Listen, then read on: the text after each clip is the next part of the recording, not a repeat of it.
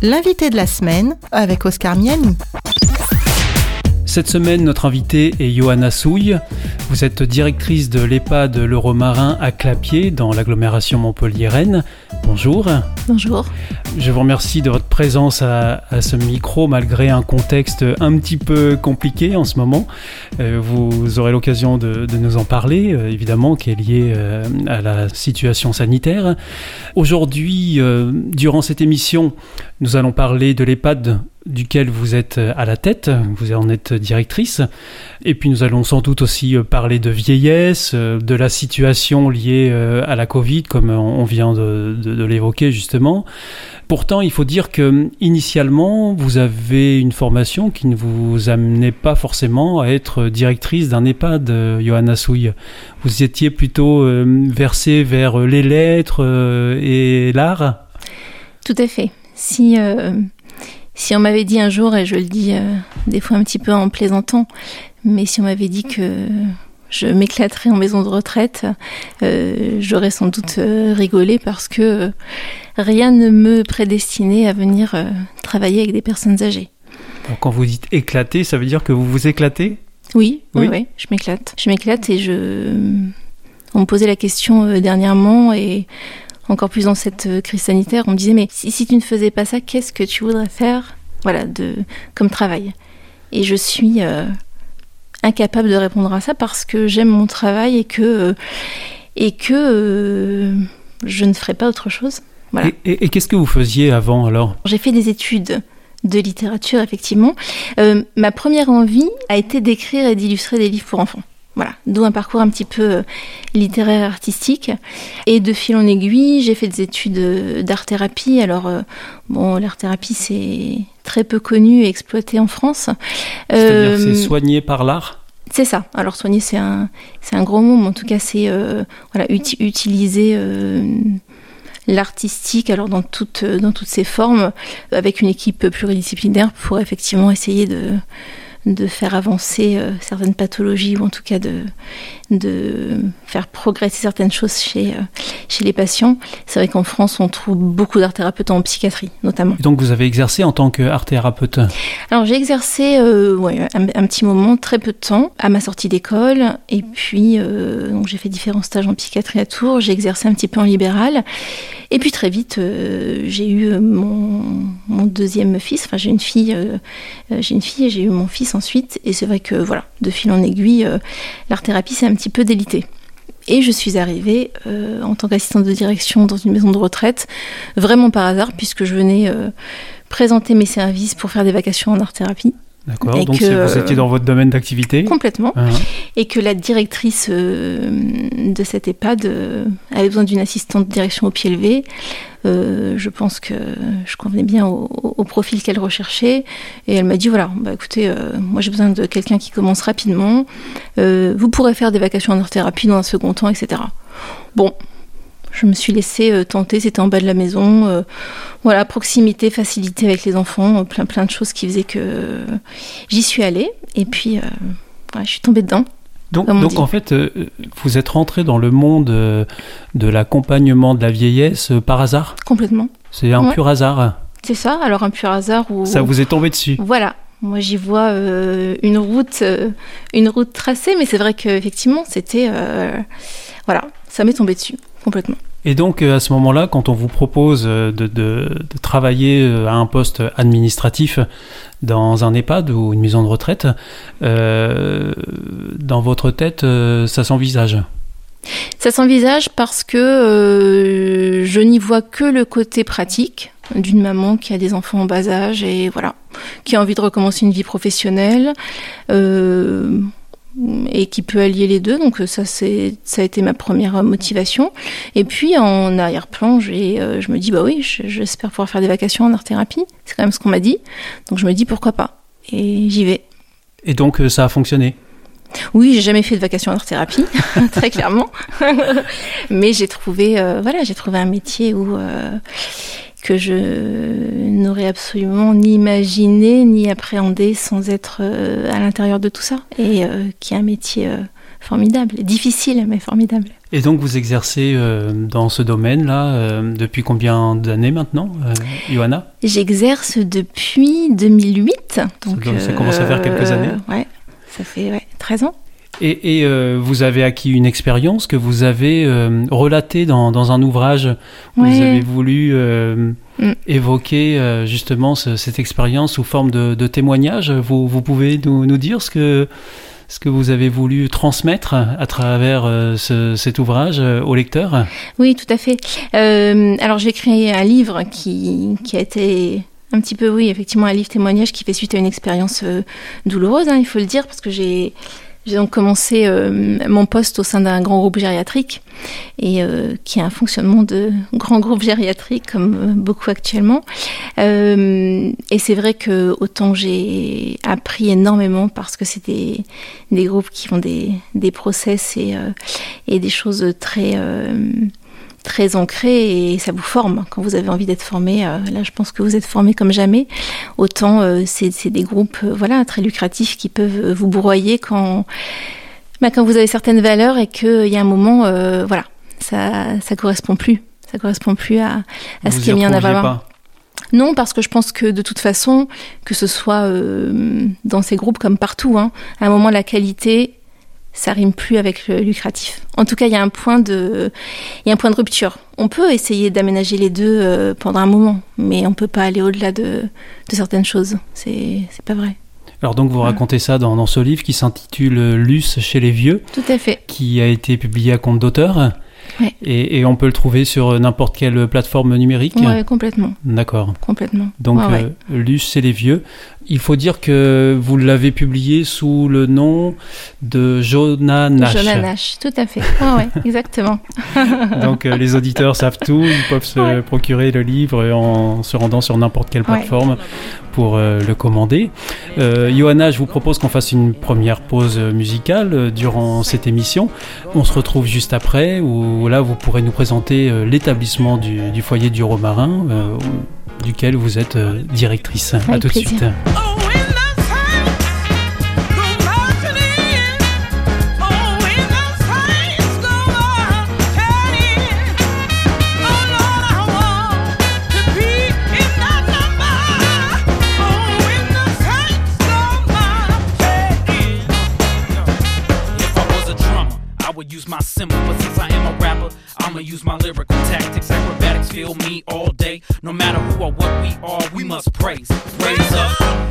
Praise up. Don't worry about being cute. We bout to tear this church up. Rock the boat, shoot me on the middle. I'm one in a million. Like Aaliyah, play my flows like a fiddle. I wanna be, I wanna be in that number. Call your sister and your brother, father and your mother. Can't wait to hug you. Jesus is the king, can't place no one above you. I got the bread and God got the butter. Try to show me better, but I can't find another.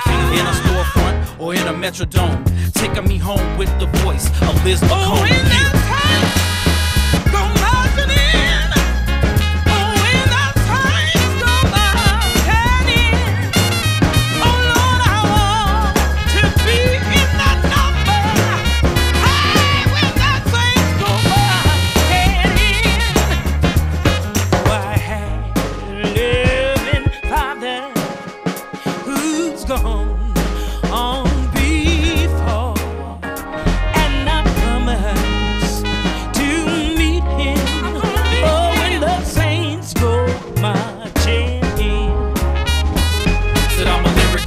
just get down with the science. You'll never wanna get physical. Preaching words through my pencil when I be hitting your mental with the word, preach your biblical, never typical word that I preach, ready to reach, ready to teach. So I stay in the race. I ain't losing, yo. Wipe the tears from my face. God's grace kept me from the danger. My God, He ain't no stranger. Motivator, rearranger, my savior. Will never try to think to replace you. Nah, will never try to think to replace you. I need the oh, how I need it. I the need of life were raging against me vividly.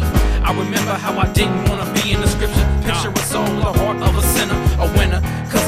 down with the saints. March on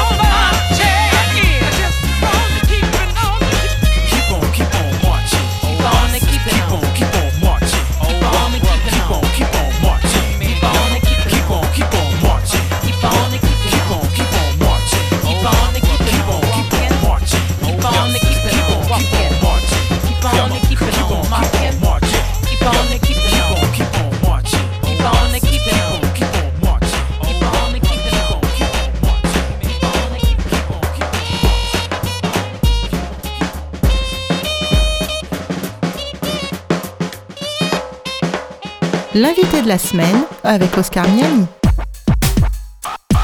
Notre invitée cette semaine est Johanna Souille, directrice de l'EHPAD Le Romarin à Clapier dans l'agglomération montpelliéraine. Johanna, vous venez de nous brosser rapidement votre parcours euh, qui vous a mené jusqu'ici. Alors ici, c'est le foyer du Romarin. Euh, c'est une maison de retraite. Euh, D'ailleurs, est-ce que vous pouvez nous, nous dire c'est une maison de retraite ou un EHPAD et qu'est-ce que c'est la différence entre une maison de retraite et, et un EHPAD? Alors, il n'y a pas de réelle différence. Aujourd'hui, les maisons de retraite, anciennement appelées maisons de retraite, sont appelées EHPAD, établissements d'hébergement pour personnes âgées dépendantes. Voilà. Donc c'est la même chose. Maison Exactement. de retraite, EHPAD, c'est la Tout même à chose. fait. Tout à fait. Ouais, ouais. C'est la même chose. Et alors donc, euh, le foyer du Romarin, euh, vous, vous pouvez nous, nous présenter ces- cet établissement? C'est un EHPAD euh, associatif qui compte 95 résidents, 90 en hébergement permanent et 5 qui sont euh, des places d'hébergement temporaire, ce qu'on appelle, qui sont là effectivement pour euh, des personnes qui viennent un mois, deux mois, trois mois ou aussi des répits pour les aidants. C'est important aussi euh, aujourd'hui. Euh, voilà, 95 résidents, 70 salariés euh, et plusieurs unités. On est un petit peu spécifique en tant qu'EHPAD puisque j'ai pris mon poste en, septembre 2018 à la suite de Michel Emonetti qui a été directeur pendant 18 années je crois et qui euh, en partant avait monté le projet de faire vivre cette structure avec des unités de vie différentes, avec une prise en charge différente selon les pathologies des résidents.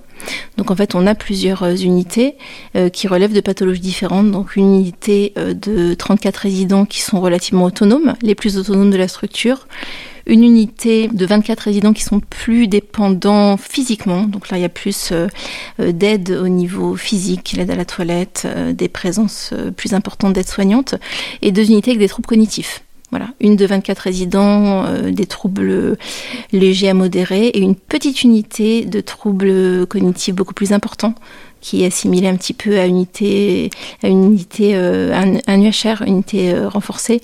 Euh, voilà, où, on peut avoir aussi des comportements des fois un petit peu plus agressifs, des troubles du comportement plus importants. et, et vous pouvez nous dire pourquoi il y a des, une unité temporaire? Pourquoi est-ce qu'il y a des gens qui viennent en, en EHPAD pour deux ou trois mois seulement? Pour plusieurs raisons. Déjà, euh, venir en EHPAD, c'est un choix souvent très douloureux, difficile, et c'est vrai qu'on entre beaucoup plus facilement quand on se dit qu'on y va pour, euh, voilà, un mois, deux mois, trois mois pour euh, Faire un euh, test voilà, en faire réalité. un test ou nous on le présente aussi en disant voilà vous avez besoin de plus d'accompagnement, de soins et euh, les choses se passent euh, de façon beaucoup plus sereine. Même si encore une fois hein, quand on fait rentrer et ça c'est important de le dire quand on fait rentrer des résidents de façon temporaire ils rentrent vraiment de façon temporaire. C'est pas euh, c'est pas du permanent euh, qui est caché. C'est travailler avec eux et on fait des contrats temporaires qui souvent euh, arrivent à des contrats permanents parce qu'au bout de trois mois on a pris ses habitudes de vie et c'est beaucoup plus simple d'envisager euh, un long séjour. Mais euh, on n'est pas en prison dans un EHPAD, je le dis toujours. C'est euh, un lieu de fin de vie, c'est une maison de fin de vie. Et si on a des résidents qui euh, demandent à partir, alors bien sûr, hein, euh, on, on envisage la globalité de la situation parce qu'on a des résidents qui ont aussi beaucoup de troubles cognitifs, donc il faut aussi euh, faire la part des choses. Mais en tout cas, euh, on, on est à l'écoute de toute demande et c'est des choses qui qui sont discutées en équipe, qui sont discutées avec les familles et les résidents, qui sont toujours au centre vraiment des, de ce qu'on met en place pour eux. En général, on, on finit sa vie euh, en, en, en EHPAD? On vient, on, on- Oui. on vient finir sa vie ici? Oui, oui. Déjà, on rentre euh, de plus en plus tard en EHPAD. On rentre déjà souvent avec euh, des polypathologies ou des troubles cognitifs qui sont déjà très installés parce que souvent le domicile n'est plus possible. Donc, quand le domicile n'est plus possible, c'est que que il y a une réelle difficulté de- de- d'avancer et qu'il y a vraiment de, un besoin d'accompagnement très important. Et c'est vrai que souvent, bien sûr, ouais, on finit sa vie en EHPAD. Et vous avez des, des résidents qui finalement changent d'avis et, Oui. et repartent Bien sûr, on en a aussi. Oui. Alors, euh, peu, hein, c'est pas, la pas majorité. Mais on en a. On en a de- d'autant plus euh, les résidents qui rentrent jeunes, qui Oui. rentrent jeunes et qui se font une certaine idée de l'EHPAD quand ils sont confrontés à ce qu'est vraiment une, une maison de retraite, un EHPAD, c'est souvent très douloureux. Voilà. Et effectivement, euh, quand euh, ils ont une conscience euh, alors pleine ou en tout cas euh, encore bien bien assise, c'est les choses sont difficiles à vivre. Ouais, ouais. Alors le foyer du Romarin a une particularité, euh, Johanna. Euh, il émane d'une institution religieuse. Tout à fait. Euh, ça change quoi ça par rapport à un autre établissement? Alors pour moi, en tout cas de mon regard extérieur, ça change beaucoup de choses. euh, dans le sens où la première fois que je suis arrivée dans cette structure, euh, j'ai senti une... euh, et je le dis vraiment, euh, voilà, sincèrement, parce que je, je l'ai pris de plein fouet, une bienveillance. Il y a une bienveillance qui se, qui se dégage de cet établissement. Et euh, pourtant, on a peu de soignants hein, qui sont, qui sont euh, croyants, mais on a quelque chose qui est très ancré. Et ça, je pense que l'historique de cette structure fait que il y a cette bienveillance, cette euh, prise en soin vraiment euh, qui est très très très ancrée dans les valeurs de l'établissement. D'ailleurs, on a parlé de votre parcours, vous nous avez expliqué votre mauvaise expérience qui vous a amené à écrire un, un ouvrage euh, témoignage. Oui. Euh, comment vous êtes arrivé au, au foyer du Romarin? Alors je suis arrivée au Foyer du Romarin parce que moi je suis hum, d'éducation euh, adventiste hein, et chrétienne. Euh, j'ai été euh, élevée, bercée dans le dans l'église adventiste, j'ai été baptisée. C'est vrai que je pense que euh, les personnes qui sont à la tête du foyer du Romarin depuis des années sont souvent des pasteurs ou en tout cas des gens qui euh, qui ont ces valeurs très ancrées parce que je pense que c'est ce qu'on recherchait de prime abord. Il est certain que le secteur des maisons de retraite s'est énormément professionnalisé ces, dernières années, hein, avec euh, des normes, des protocoles qui n'existaient pas avant, et que euh, le recrutement qui a été lancé après euh, Michel Monetti avait euh, valeur, je pense, de recrutement vraiment de quelqu'un avant tout qui avait une formation pour être directeur, mais qui aussi avait connaissance de cet historique et qui pouvait avoir ce regard, ce regard qui euh, avait un peu cette double casquette. Voilà. Qui pouvait allier euh, les, Complètement. deux, Ouais. les deux casquettes ouais. et l'aspect euh, religieux adventiste Tout à fait. et l'aspect professionnel, avoir euh, les diplômes qu'il faut pour euh, pouvoir gérer Ouais. euh, l'établissement correctement. Quelle est la, la vision euh, de l'accompagnement euh, des résidents euh, du foyer du Romarin?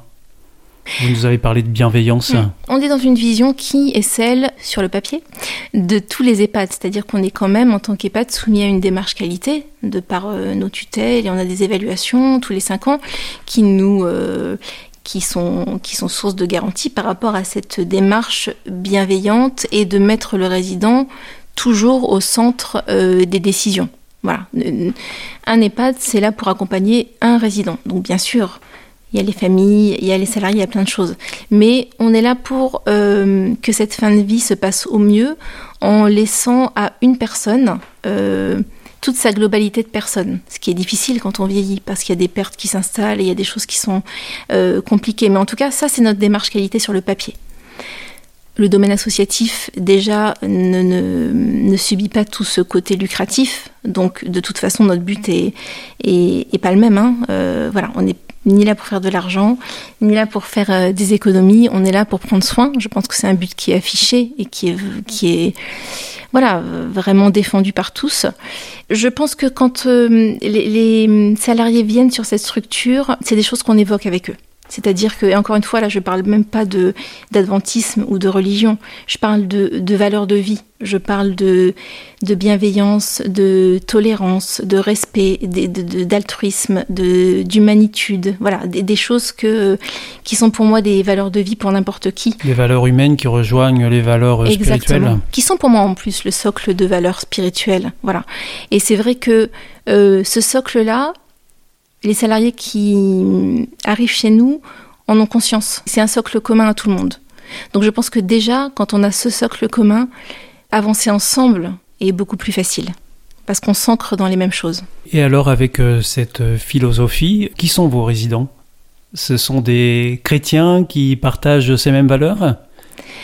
On a très peu de chrétiens aujourd'hui sur la structure, enfin en tout cas de chrétiens ou d'adventistes, très peu entrent chez nous pour cela, très clairement.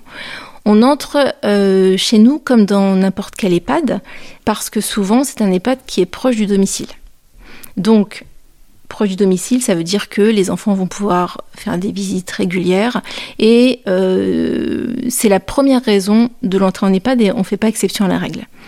Maintenant, effectivement, euh, on a encore certains adventistes qui rentrent dans la structure, très peu, hein, de moins en moins, et je pense que les années à venir, on en aura encore de moins en moins, parce que déjà il y a, il y a un seul EHPAD adventiste en France. Ça veut dire que des fois envoyer euh, ses parents à l'autre bout de la France, c'est difficile. Mhm. Difficile parce qu'on peut pas les visiter, parce qu'ils sont loin pour euh, plein de raisons. Et parce qu'aussi, souvent les adventistes qui rentrent, rentrent relativement jeunes. Parce qu'ils ont un souvenir euh, du foyer du Romarin, euh, où ils sont venus en visite, où ils ont des amis. Ils ont ce souvenir, souvent on me dit euh, Ah, bah j'ai le souvenir du petit sentier qui monte, j'allais me balader dans le bois. Il y a des souvenirs très très précis. Et les dernières entrées qui ont été faites de personnes qui étaient ancrées dans ces souvenirs-là ont été très difficiles pour eux. Parce qu'ils reviennent dans une structure qu'ils ne reconnaissent pas. C'est pas la même structure, euh, c'est pas la même structure qui- qu'ils connaissaient il y a 20 ans, 30 ans, 40 ans. Non. Déjà, les personnes euh, qu'ils pensent retrouver sont dans des états bah, difficiles. euh, voilà, il y, a- plus de lien, il y a plus de reconnaissance parfois. C'est très très difficile à vivre. Et puis, euh, on, on a, on a des résidents qui sont très âgés, qui sont très très âgés. Donc, et c'est souvent aussi, enfin en tout cas ces, ces dernières années, euh, euh, des résidents adventistes qui repartent parce qu'ils sont confrontés à quelque chose. Peut-être qu'un jour ils reviendront, Mhm. mais en tout cas, euh, ils sont tellement autonomes que finalement leur, leur souvenir ne correspond pas plus à notre réalité de structure. Et ça, c'est très difficile. Johanna Souy, je vous propose qu'on fasse une deuxième pause musicale euh, et puis on reprendra après pour poursuivre notre entretien. Vous nous parlerez à nouveau de, de l'EHPAD du Romarin et puis euh, de, de ses valeurs aussi. À tout de suite. À tout de suite. Well, Joshua fit the bat around Jericho, around Jericho, around Jericho. Well, Joshua fit the bat around Jericho, and the walls come tumbling down. God knows when Joshua fit the bat around Jericho, around Jericho, around Jericho. Well, Joshua fit the bat around Jericho, and the walls come tumbling down. Good morning, Sister Mary. Good morning, Brother John. Well, I want to stop and talk with you and tell you how I come along. I know you heard about Joshua. He was the son of Nun. He'd never stop his working children until his work was done. The God knows that Joshua fit the bat around Jericho, around Jericho, around Jericho. When Joshua fit the bat around Jericho, and the walls come tumbling. You may talk about your men of Gideon. You may brag about your men of Saul. There's none like good old Joshua and the battle of Jericho. Up to the walls of Jericho, he marched with spear in hand. Go blow them a ram horns, Joshua cried, case to battle him in my hand. God knows that Joshua fit the battle around Jericho, around Jericho, around Jericho. But Joshua fit the battle around Jericho, and the walls come tumbling down. Yes, talk about your king of Gideon. You may brag about your men of Saul. There's none like Joshua at the battle of Jericho. They tell me, great God, that Joshua's spear was well nigh twelve feet long. And upon his hip was the double-edged sword, and his mouth was a gospel horn. Yet bold and brave he stood, salvation in his arms. Go blow them a ram horns, Joshua cried, cause the devil can't do you no harm. Knows that Joshua fit the battle around Jericho, around Jericho, around Jericho. Joshua fit the battle around Jericho, and the walls come tumbling down. Then up to the walls of Jericho, he marched with spear in hand. Go blow them ram horns, Joshua cried, cause to battle him in my hand. Then the ram, lamb, sheep horn began to blow, the trumpets began to sound. Old Joshua shouted, Glory! And the walls come tumbling down. God knows when Joshua the battle around Jericho, around Jericho, around Jericho. But Joshua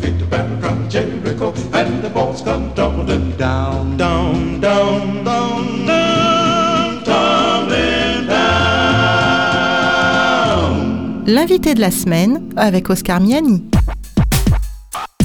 Notre invitée cette semaine est Johanna Souille, directrice de l'EHPAD de l'Euromarin à Clapier, dans l'agglomération Montpellier-Rennes. Juste avant la pause musicale, vous nous présentiez l'établissement euh, que vous dirigez, un établissement qui émane d'une institution religieuse. D'ailleurs, il s'agit de l'Union franco-belge des églises adventistes. Alors, vous, avez mentionné à plusieurs reprises euh, ce terme euh, adventiste.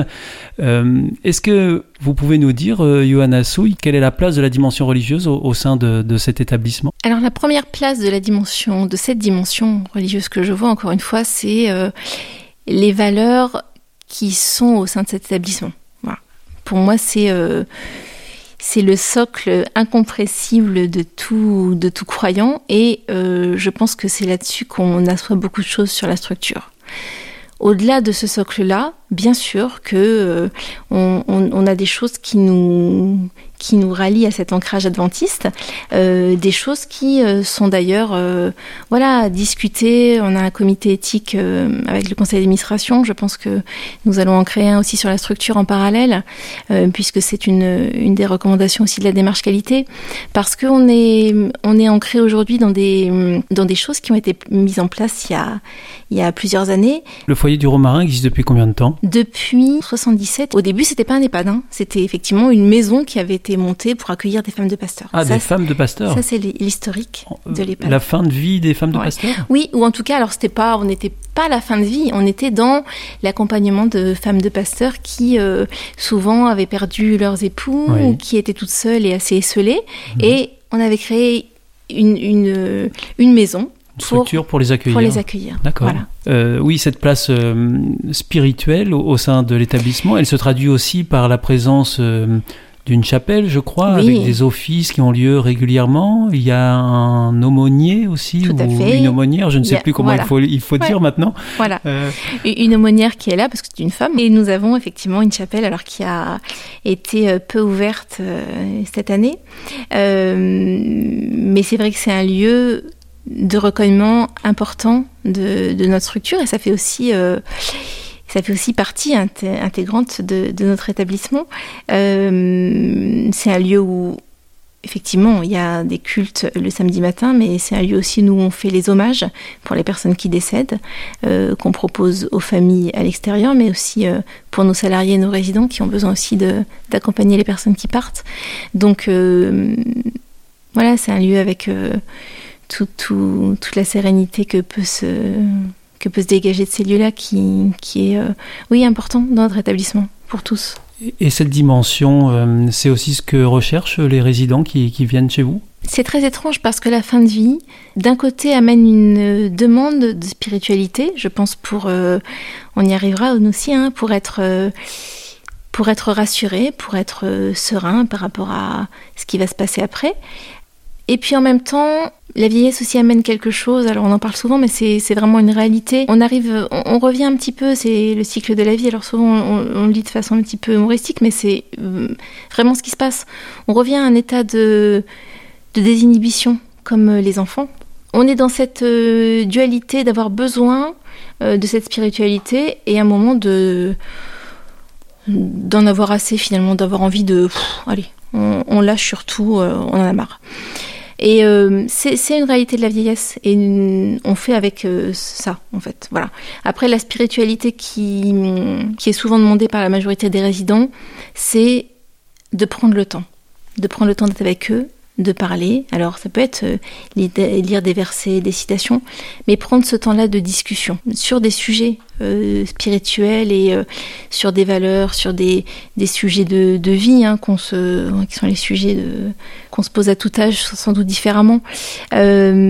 Mais c'est ce temps-là, et c'est vrai que le travail de Dominique Echen, notre aumônière, est, est essentiel euh, là-dessus, parce que prendre ce temps-là, nous, on l'a pas toujours dans l'effervescence des journées, et elle, elle le prend avec euh, avec ce côté où voilà, euh, il n'y a pas de jugement, il n'y a pas de transmission. Je sais pas si vous savez, mais nous dans les dans les maisons de retraite, on, on fait des transmissions écrites. On appelle ça transmission Qu'est-ce écrite. qu'est-ce que c'est? On a des logiciels soins, alors on, est dans l'administratif pur, hein, euh, où effectivement euh, on transmet. On transmet, c'est-à-dire on écrit. Les aides-soignantes, les psychologues écrivent ce qui s'est passé dans la journée.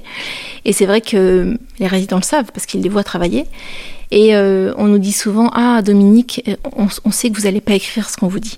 Voilà, c'est un peu, c'est un peu ce résumé-là. Cette On confidentialité. Exactement. Mhm. Cette confidentialité des, des isoloirs dans les églises catholiques, mais c'est un petit peu ça. C'est ce côté où on peut vous parler, on sait que voilà, on va rester dans, dans, dans, dans une réserve euh, qui est totale. Ça peut être des moments aussi où on, où on dit des choses. euh, moi, j'ai entendu des, des, des résidents qui, dans ces moments-là, euh, euh, passaient des. des c'est- drôle, mais passaient des, des minutes entières à dire des gros mots. Parce qu'ils ils n'ont pas pu en dire toute leur vie, qu'il y a un moment, on a. voilà, je, je, Il lâche tout, comme vous disiez tout à l'heure. C'est ça. Mais, mais ça fait partie aussi du jeu. On est là aussi pour ça. Voilà. Et se prendre le temps, c'est aussi ça. C'est écouter, même des choses qu'on n'a pas envie d'entendre, mais les écouter. Et alors, vous nous disiez que vous aviez, vous avez plusieurs unités euh, d'accueil. Euh, J'imagine que vous avez des malades d'Alzheimer. Tout à fait. Euh, com- comment se fait un accompagnement spirituel pour des malades atteints d'Alzheimer, par exemple? C'est possible, ça, d'a- d'avoir un accompagnement spirituel auprès de ces personnes? Oui, tout est possible. Les gens qui m'écoutent vont dire non, mais tout, tout est possible si, si on accepte que qu'un accompagnement spirituel passe par euh, plein de choses. Un accompagnement spirituel, c'est pas seulement lire un verset de la Bible ou étudier des passages bibliques. C'est euh, écouter de la musique, c'est caresser une main, c'est prendre le temps de d'écouter les silences. C'est ça aussi. euh, un accompagnement spirituel. Et euh, ça peut être ça pour quelqu'un. Mais j'ai un autre exemple où j'ai une résidente qui, de prime abord, effectivement, a un Alzheimer qui est très avancé et qui euh, méconnaît d'ailleurs les gens qui viennent la voir, etc.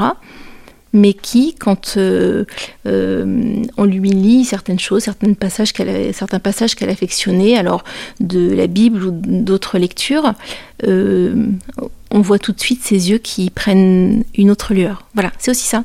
C'est ça, accompagner. C'est effectivement il y a des choses qu'on n'explique pas, qui sont notamment pour la maladie d'Alzheimer, je pense en, en dehors de du rationnel, mais euh, accompagner et spirituellement, c'est accepter aussi cet irrationnel. Et ça, je pense que c'est important. En fin de vie, c'est important. Alors, Johanna Souille, euh, depuis le début de l'année 2020, la situation sanitaire euh, a considérablement évolué suite à l'arrivée de, la Covid. Et donc, la situation s'est même dégradée. Quand on est à la tête d'un EHPAD et qu'on se trouve confronté à une telle situation inédite, qu'est-ce qu'on fait? Euh, qu'est- Qu'est-ce qui se passe? Alors, il se passe un tsunami tout d'abord. Euh, alors pour moi et pour euh, tout le monde, hein. je me rappelle de ce 12 mars où nous, on a choisi le 12 mars de fermer notre, euh, les portes de notre établissement. Euh, si on nous avait dit que ça allait durer euh, des mois et des mois, mon Dieu, euh, je ne sais pas si on aurait tenu le coup. On a Mhm. tenu parce qu'on se disait, bon, allez, on- ça va durer trois mois et on tient. Il valait mieux pas le savoir. Non, bien sûr, il ne pas le savoir, effectivement. Mais c'est vrai que, euh, et je pense que là encore, c'est hum, très fort au foyer du Romarin.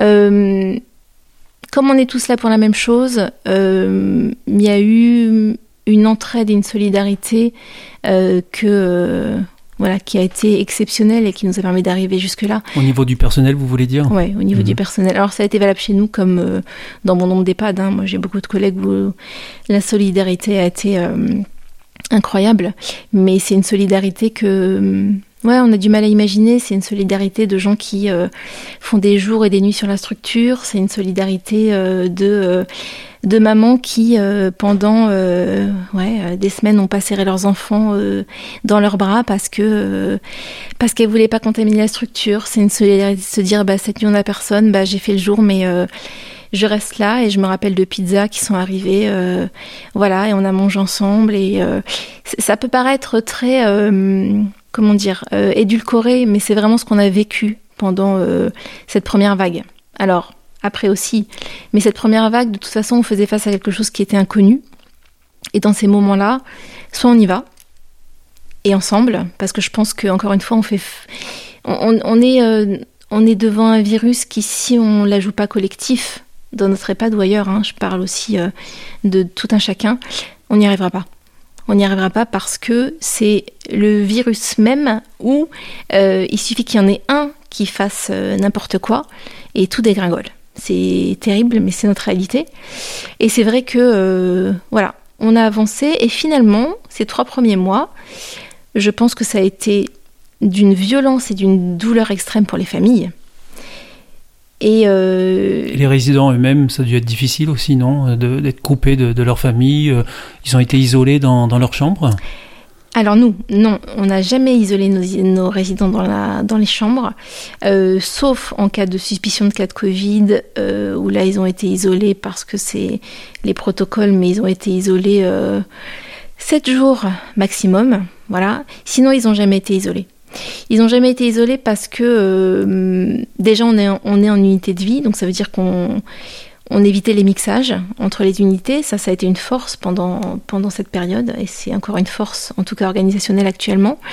Et puis parce que euh, on sait que cet isolement, ça aurait conduit, alors là, euh, on en aurait perdu. euh, si ça n'avait pas été le Covid, ça aurait été l'isolement. Et ça, c'était terrible. Donc, on a fait ce choix-là de pas les isoler, de respecter. On a aussi la place dans nos structures, on a cette chance-là. Donc, on a pu agrandir les salles de restaurant, on a pu, euh, voilà, agencer pas mal de choses pour avoir un vrai respect de la distanciation. Et puis. On est dans un protocole très très très strict, nous, en tant que, que personnel, depuis le départ. C'est-à-dire que c'est des automatismes qui sont ancrés et qui font que aussi on a pu euh, passer cette crise sans, euh, sans perte humaine énorme parce que euh, tous ces salariés qui sont avec moi aujourd'hui étaient là au début du Covid. Il y en a très peu qui sont partis. Et donc on est dans des automatismes de port de masque, de température, de... et des automatismes qui finalement rejaillissent aussi sur notre vie personnelle. Combien de fois, moi, je parle avec des salariés qui me disent Ah, mais je suis arrivée à la maison et je me suis rendu compte à, à 22h que j'avais encore mon masque. Parce que euh, bah, c'est notre vie, quoi. C'est notre vie. Donc, mais c'est ce qui nous a sauvés, je pense, aussi. Est-ce que vous ne craignez pas que euh, ce, ce virus euh, finalement modifie euh, durablement euh, euh, vos rapports euh, humains et, et spirituels avec, avec les résidents? Vous nous parliez juste avant de, de cet accompagnement euh, spécifique, bienveillant euh, avec les résidents. Vous ne pensez pas que ça va finir par impacter euh, durablement euh, ces rapports? Alors je pense, d'ailleurs, j'ai pas répondu à votre euh, dernière question sur un aspect qui est quand même essentiel. Euh, je pense que nos résidents ont souffert, mais je pense aussi que on n'imagine pas à quel point cette génération est résiliente. C'est une génération qui a connu la guerre, souvent, Oui. et ils sont dans une, ac- une acceptation des choses qui est. euh, Nous, on est une, on est une société, une génération euh, frustrée très rapidement.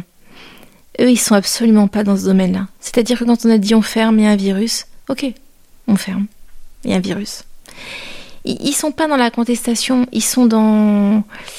Alors des fois oui, ça les et, souvent euh, c'est les familles quand elles viennent qui elles euh, reçoivent le jet des. C'est comme les enfants, hein, c'est les parents qui reçoivent toutes les récriminations. Mais avec nous, ça se passe relativement bien. Euh, J'ose le dire, même si des fois c'est douloureux à entendre pour les familles, parce que quand je disais ça pendant la première vague, je n'avais pas conscience que c'était insupportable pour des familles d'entendre mais ils vont bien sans vous. Oui. C'est pas ça que je voulais dire. Ce que je veux dire, c'est que on fait le nécessaire pour qu'ils aillent bien. Bien sûr que vous leur manquez. Jamais on remplacera une famille. Mais en tout cas, euh, ils sont aussi dans un lieu de fin de vie où on a réussi à garder un espèce de cocon. Et ça, on continue à le garder. Alors, bien sûr que ça a modifié des choses. Et je pense que quand on parle de... Souvent on dit, on le dit moins maintenant, mais souvent on, a dit longtemps en première, deuxième, ah bah euh, on va revenir comme avant. Mais on reviendra jamais comme avant. Jamais. Ni, ni pour nous, ni pour la société actuelle. Il y a eu un avant, il y aura un après Covid. Et je pense que la donne aura changé sur tellement de choses. Il va falloir ouais, se réadapter, faire avec, faire différemment. Ça sera ni mieux, ni... Ça sera différent. Mais ça, je pense qu'il faut l'accepter. Et finalement, ils l'acceptent, eux.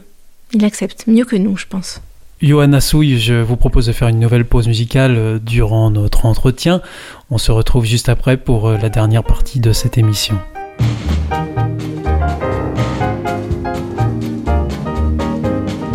Gonna lay down my sword and shield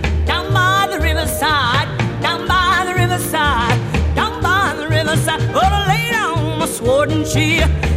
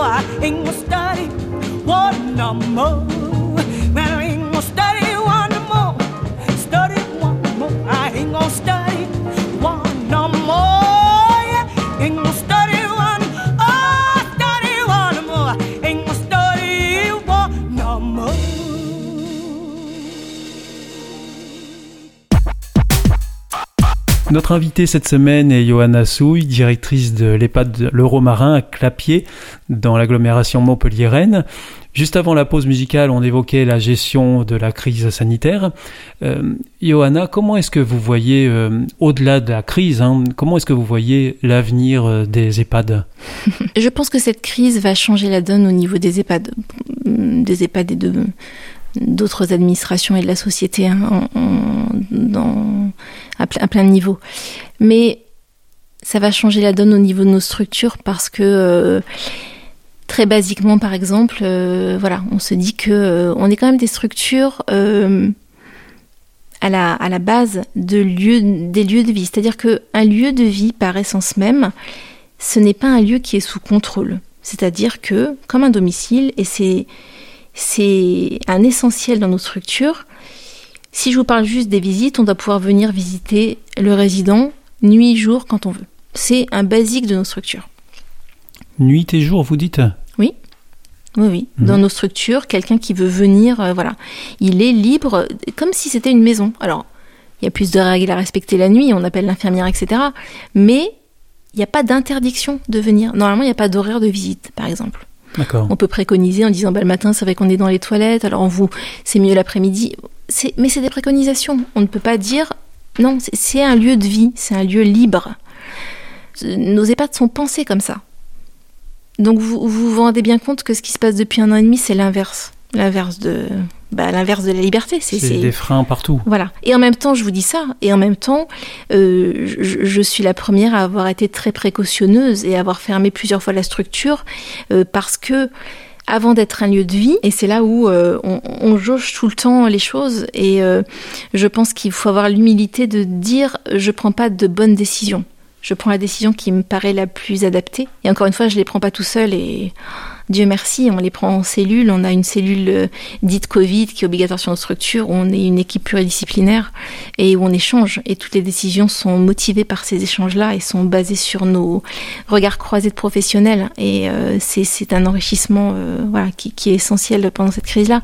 Mais on arrive à une, à une période complètement euh, voilà, où parfois on est dans l'obligation de fermer parce qu'on est dans le collectif et qu'il faut protéger la majorité. Voilà, on, est dans des lieux collectifs où de toute façon, on fait le mieux pour la majorité. Alors, on met chaque euh, problématique personnelle dans cette majorité, mais il y a un moment, notamment dans notre structure qui compte quand même 95 résidents. Donc, vous imaginez 95 résidents, combien de familles qui sont autour? Souvent des familles avec des fratries de, euh, allez, 2, 3, 4 enfants. C'est- voilà. On, est dans, des choses euh, euh, qui, qui brassent énormément de monde. Il y a un moment, il faut être. euh, on est là pour protéger le résident de cette Covid-19. Mais on n'est plus dans un lieu de vie. Il y a un directeur qui témoignait, qui a démissionné il y a- quelques temps, qui témoignait dans, un journal, je sais plus raison, qui disait Mais j'ai l'impression d'être un gardien de prison. C'est ça? C'est ça. Mais en même temps, quel choix on a? On n'a pas le choix. Mais c'est vrai que cet épuisement-là, de se dire euh, on a toujours euh, le mauvais rôle, mais en même temps on est là pour euh, l'avoir, on est là. combien de fois je dis à mes salariés ne rentrez pas dans les polémiques avec les familles. Vous, voulez basculer sur moi, je suis là pour ça. Mon dos, il est là aussi pour vous éviter de porter ce genre de choses. Quand je dis moi, c'est moi et les cadres de service parce qu'on est plusieurs. Donc, je ne sais pas quelle va être la finalité et en même temps, je crois que sincèrement, je me pose même plus la question. Et je- je- Vous naviguez à vue, c'est ça, oui, complètement. c'est ça Ouais. Aujourd'hui, j'ai l'impression que, encore plus là, avec cette quatrième vague, j'ai l'impression que on, déjà quand on finit la journée euh, relativement, euh, voilà, qu'on qu'on a réussi à maintenir la journée, on se dit bah allez, on verra demain. C'est c'est un petit peu ça, vraiment. Vous nous avez dit en, en début d'émission euh, que vous aviez eu des- une expérience dans des grands EHPAD et qui appartenaient à des grands groupes. Donc le foyer du Romain Rhin, c'est tout le contraire, c'est-à-dire qu'il n'appartient pas à un groupe, c'est une structure euh, autonome. Quels sont les, enjeux euh, des années futures pour euh, un établissement comme, comme le vôtre, qui vit tout seul en quelque sorte? Alors je pense que les, les enjeux pour tous les pour tous les établissements associatifs, ça va être de pouvoir rester euh, associatif et de pouvoir continuer à défendre ces valeurs-là sans être absorbé par un grand groupe parce que bah voilà, aujourd'hui, il y, y a très peu de nouvelles places d'EHPAD qui se créent, en fait, en, en France. Donc, du coup, les groupes rachètent. C'est un petit peu le, la loi du plus, plus fort. petits. Exactement. Mhm. C'est ce qui se passe. Le foyer du Romarin, je le dis et je le dirai toujours, chacun y voit ce qu'il veut euh, et chacun le met dans la case qu'il veut. Mais euh, on a une étoile qui est là. Sincèrement, on ne peut pas avoir passé euh, toute cette crise Covid et je vous assure, il y a eu, alors je vais pas raconter ici parce qu'il y aurait trop de choses à raconter, mais si on en est là aujourd'hui, il y, a- eu trop de concours de circonstances qui font que, voilà, on, aurait pu avoir des cas de Covid en cascade, on est tout le temps passé à deux doigts, euh, voilà. Alors euh, on appelle ça de la chance peut-être une fois, deux fois, trois fois, mais il y a un moment, moi, je pense qu'il y a autre chose. Et je pense aussi que euh, cette solidarité humaine et d'être ancré dans quelque chose qui est transparent, qui est vrai, parce que je pense que le- les premières choses qu'on défend ici, c'est et c'est ce qui fait aussi qu'on a une vraie cohésion du personnel, c'est qu'on sait se dire les choses. Voilà, on, on est 70, je dis toujours, on n'est pas là pour pour s'aimer. Si on s'aime, c'est tout bénef. Mais en même temps, on est là pour travailler ensemble et on a tous la même vision du travail. Et euh, c'est pour ça que ça fonctionne. C'est pour ça que ça match. Et euh, je pense que comme ça, j'ai l'illusion de penser, mais après c'est un peu ma, nature et je vais continuer comme ça finalement, sinon je trouve la vie trop triste. Mais je pense que c'est comme ça que, on, se construit dans sa vie et qu'on peut rester debout. Et je pense que cette structure reste debout aussi pour ça. C'est parce que on a autre chose, une autre force. Et avec cette crise-là qui que vous traversez et dont on ne voit pas encore le, le bout, euh, comment va votre personnel? Mon personnel est épuisé. non, on est, euh, voilà, on, est très fatigué. Euh, ils sont très fatigués, au-delà du fait que ils sont là, présents, vaillants, ils sont là toujours. Mais je pense qu'à un moment, l'esprit est tellement épuisé que le corps parle. Et euh, je vais vous raconter une anecdote, mais ça illustre bien mon propos. Euh, J'étais d'astreinte ce week-end et j'ai une euh, une soignante, euh, Linda, on pense fort à toi, elle s'est fait opérer ce matin. Ça s'est bien passé. J'ai une soignante qui revient de vacances depuis une semaine. Donc normalement, on revient de vacances, on est frais, voilà, reposé. Et elle l'était les premiers jours. Vous savez, quand voilà, on est fatigué, etc., il y a aussi beaucoup, on a un univers aussi très féminin, donc il y a aussi beaucoup, des fois, de- voilà, de dissonances, de, problématiques euh, de caractère qui font que, en plus, quand on est épuisé, ça prend d'autres proportions.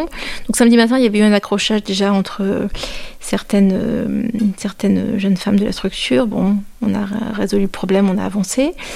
Et le soir, Linda est tombée, Mais elle est tombée quelque chose d'anodin. Elle s'est pris les pieds dans le, dans le sol antidérapant de l'unité. Et je pense que des fois, on se prend les pieds aussi parce qu'on est absorbé par autre chose et fatigué.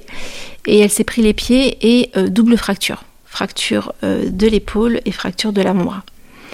Et ça, c'est des choses qu'on voit beaucoup aujourd'hui. C'est-à-dire qu'on a beau revenir en étant euh, vaillant, confiant, avec une bonne volonté, on a une année dans les pattes qui a été terrible et que même trois semaines de vacances, ça suffit plus. Parce qu'en plus, on voit pas le bout. Au début, on pouvait se dire, allez, on tient, dans trois mois, c'est fini.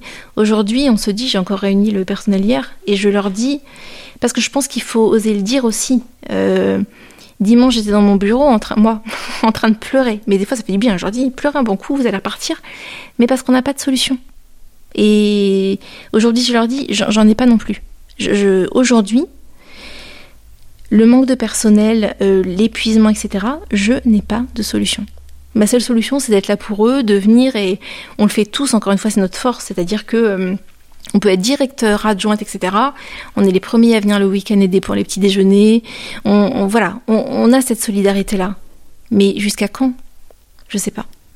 Il y a un moment, je fais face à des hommes et des femmes qui ont tenu pendant des mois et des mois et qui aujourd'hui, il y a, on lâche, on lâche. Bah parce qu'on est, on n'est pas des robots, hein. On lâche et que euh, la pénurie dans le monde soignant, on la voit partout et qu'on ne fait pas exception à la règle et que je ne sais pas comment va être les, les prochains jours, les prochains mois. Tant qu'on tient, on tient. hein. Alors bon, Johanna, j'espère que ça tiendra encore euh, longtemps. Oui, on va croiser les doigts. Euh, nous arrivons à la fin de, de cette émission, mais avant de nous quitter, euh, j'ai envie de vous demander si vous avez euh, un message à délivrer aux, auditeurs euh, qui nous écoutent en ce moment. euh, un message euh, qui peut être lié à- aux questions de l'âge qui nous concerne tous, ou peut-être à la situation dont vous parlez depuis euh, quelques minutes euh, à ce micro. Quel message vous avez envie de, délivrer à, l'instant aux, auditeurs? Alors peut-être juste de dire, et c'est euh, très important euh, pour moi et pour, euh, pour chacun de nous qui travaillons avec les personnes âgées, je pense que travailler en maison de retraite et arriver en maison de retraite, c'est rarement une vocation. Je pense qu'on se lève pas un jour, euh, il n'y a aucune petite fille qui s'est levée un jour et qui a dit Ah, j'ai envie d'aller travailler. Parce que c'est des boulots qui sont extrêmement difficiles. C'est des boulots euh, où euh, c'est difficile, vous savez, d'être maman, par exemple, dans la journée, euh, d'être maman, pardon, le matin. La journée, on est avec des personnes âgées, où on, est, euh, et il faut le dire, des fois, on, est dans des odeurs qui sont compliquées, on est dans des, des hum, réactions qui sont compliquées, on, est dans des, avec certaines unités protégées, dans des mots qui sont dits euh, 100 fois par jour, à répétition, avec un épuisement. C'est des métiers qui sont extrêmement difficiles. Et puis le soir, il faut partir et hop, euh, on retrouve ses enfants et on repasse de... C'est très compliqué. En même temps, il y a une richesse dans ces métiers-là que je pense euh, qui est euh, extrêmement méconnue. Il y a une richesse de vie et il y a une richesse de... Les personnes âgées, elles ont plein de choses à nous apprendre, mais on est souvent un petit peu dans, dans le- comment dire, les contes pour enfants un petit peu édulcorés de, euh, voilà, la, mamie du petit chaperon rouge. C'est pas que ça une personne âgée. hein. Une personne âgée, ça peut être euh, très difficile, très détestable. D'ailleurs, souvent on le dit aux stagiaires qui viennent, parce qu'elle elle nous dit souvent, euh, oui, mais ma grand-mère, oui, mais c'est pas ta grand-mère. C'est pas ta grand-mère parce que ta grand-mère, tu la vois avec ton regard de petit, de petit enfant, de petite fille. Là, tu vas voir quelqu'un qui, des fois, euh, euh, tu vois, vous, savez, des fois, il y a des, y a des euh, moi, j'ai jamais entendu autant de gros mots chez des personnes âgées. C'est, c'est, voilà, c'est, des choses, mais en même temps, mon Dieu, ce que c'est attachant. Voilà, ce que c'est attachant d'être dans cette partie de la vie où finalement, ah ben, on en voit un peu tout balader, on se dit, bah allez, j'ai eu des filtres pendant toute, toute ma vie, qu'est-ce que maintenant, allez, maintenant je vais en profiter. Euh, mais euh, cet accompagnement-là, il est essentiel parce que la population, on le sait, hein, dans les prochaines années, euh, on va avoir des personnes âgées, on va tous se vieillir plus longtemps, etc. Mais ça sert à quoi de vieillir si on vieillit pas bien? Vous Parce avez que- des conseils à donner justement pour se préparer à une vieillesse dans de bonnes conditions? Ça, c'est compliqué parce qu'on est tellement inégaux par rapport à la vieillesse. Je vais dire quelque chose, euh, peut-être euh, quand, on le peut, ou en tout cas, euh, arriver en fin de vie quand c'est possible, mais sans regret. On entend beaucoup de personnes âgées qui sont beaucoup dans le regret et qui finissent leur vie dans une espèce de tristesse de choses qu'elles n'ont pas pu vivre pour X raisons. hein. Et quand je dis ça, c'est facile à dire. Après, on a tous des vies différentes et, et hum, on peut pas tout faire comme on le voudrait. Difficile quand même de, de Mhm. faire un, un bilan de vie euh, en étant satisfait, non? Eh ben, je pense que i- il faut réussir à, à se dire que, en tout cas, on a fait au mieux. Et je pense que dans sa vie, euh, quand on arrive à mettre ce qu'on veut faire en adéquation avec ce qu'on a envie de faire, et euh, ça marche pas toujours, hein, bien sûr qu'on aura toujours des loupés, mais en tout cas dans les grandes lignes, euh, je pense qu'on arrive quand même à la fin de sa vie avec une sérénité d'avoir vécu euh, la majorité des choses en tout cas du mieux qu'on pouvait. Je dis pas que c'est parfait. Je dis qu'on on arrive à sa fin de vie en étant voilà, la personne qu'on a voulu être et quelque chose qui est transparent. Et, et ça, je pense que quand on arrive vraiment dans les derniers jours de vie, on le voit, nous, dans les soins palliatifs, etc., les gens qui sont dans cette optique-là partent beaucoup plus sereinement. Et là, je parle même pas d'ancrage religieux ou pas. Je parle de, de personnes qui euh, ouais, ont, été, ont été dans leur vie euh, elles-mêmes. Et ça, je pense vraiment que ça n'a pas de prix. Vous, Johanna, comment est-ce que vous envisagez euh, votre propre vieillesse comme, comme vous venez de le décrire? Vous vous préparez euh, de cette manière-là? Bah, Je pense que ça m'a beaucoup aidé, oui, dans ma vie, de me dire, euh, vous savez, il n'y a pas un, matin sans que je me lève et un soir sans que je me couche ou quand je passe devant le miroir, j'ai envie de me dire, ok, même si j'ai fait des erreurs dans la journée, j'en fais comme tout le monde. En tout cas, cette journée, elle s'est passée, voilà, je me couche sereine. Et si je ne le fais pas, ça m'arrive. Mais en tout cas, je sais euh, faire mon mea culpa, aller demander pardon, aller voilà. Et ça, je pense que c'est un essentiel, mais on repart sur euh, un ancrage de valeurs qui, pour moi, euh, sont des valeurs de vie qui n'ont pas de prix. Après, je pense que quand on travaille dans des maisons de, retraite, des EHPAD, on a une image de la vieillesse qui est, ouais, qui est difficile parce que, bien sûr que vieillir c'est bien, mais on ne sait pas comment on va vieillir. Et on a beau avoir fait le maximum pendant sa vie, on est très très inégaux par rapport à ça. On voudrait tous vieillir à la maison, euh, tranquillement. C'est ça. Mhm. Mais malheureusement, euh, c'est pas le cas. Alors après, voilà, il n'y a pas de, il a pas de secret. Mais encore une fois, euh, d'où l'intérêt de faire son maximum quand on a ses, les possibilités de le faire, parce que ça file tellement vite. Après, peut-être aussi, euh, bon, c'est un peu mon côté, mais se dire et savoir lâcher prise dans notre société en se disant, bah ouais, le progrès c'est bien, mais je pense que la nature reprend toujours ses droits. Et on le voit un petit peu avec cette crise du Covid.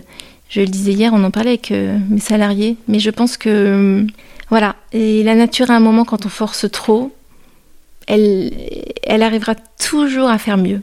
C'est-à-dire que la société, elle est régulée comme ça. Et je pense que des fois, il nous manque un petit peu, moi la première, hein, mais cette humilité de se dire on peut pas tout maîtriser, même au-delà du progrès, au-delà de la société actuelle. Il y a un moment, il faut savoir se dire, et il faut savoir dire, je sais pas. Et je pense que vraiment, c'est ce que nous montre aussi cette, euh, cette crise du Covid. C'est que euh, on gagne, je pense, à savoir dire, euh, je sais pas, j'ai pas de solution. Je vais faire au mieux, mais j'ai pas de solution. Un grand merci, Johanna Soui, de votre venue à ce micro pour partager longuement à propos de votre parcours, euh, de l'établissement euh, que vous dirigez et euh, aussi sur l'entrée dans, dans le grand âge. Merci à vous. Je vous souhaite encore de belles années à la tête du foyer du Romarin. On souhaite longue vie aussi au, au foyer du Romarin. Mm. Et j'espère pouvoir échanger encore à, à nouveau sur ces sujets-là avec vous. Avec Merci plaisir. beaucoup. Merci. Au revoir. Au revoir. C'était l'invité de la semaine avec Johanna Souille, directrice de l'EHPAD Le Romarin à Clapier dans l'agglomération Montpellier-Rennes. L'invité de la semaine est une émission signée Hop Radio.